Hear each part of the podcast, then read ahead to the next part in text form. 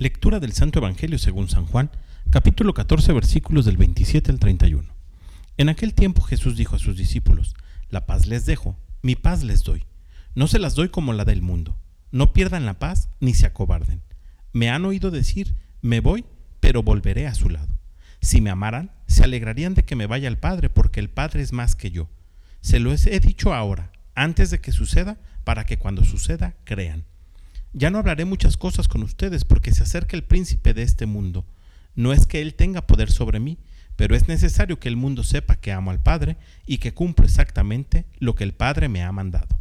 Palabra del Señor.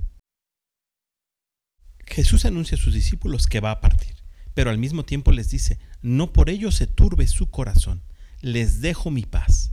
Y les insiste, no pierdan la paz ni se acobarden. En la época de Jesús, cuando se hablaba de la paz, se hablaba de la integridad de la persona. Nada quedaba excluido. Era una paz que lo abarcaba todo y no superficial como implica solamente la ausencia de la guerra. Era fácil pensar que ante la ausencia de Jesús los apóstoles dijeran, se va el maestro, se va el pastor. ¿Qué será de nosotros? Pero Jesús les advierte, me voy, pero volveré.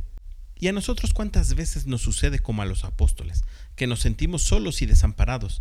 Se nos olvida que Jesús está con nosotros todos los días hasta el final de los tiempos y se queda en la escritura, se queda en la Eucaristía, se queda en nuestros semejantes.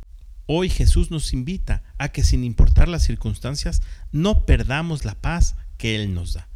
Y si en nuestro corazón no hay paz, si nuestro corazón se encuentra turbado, es momento de acudir a Cristo y decirle, dame la paz que el mundo no conoce y que tú puedes dar. Digámosle hoy a nuestro corazón, como decía Santa Teresa de Jesús, nada te turbe, nada te espante, solo Dios basta. Que tengas un gran día y que Dios te bendiga.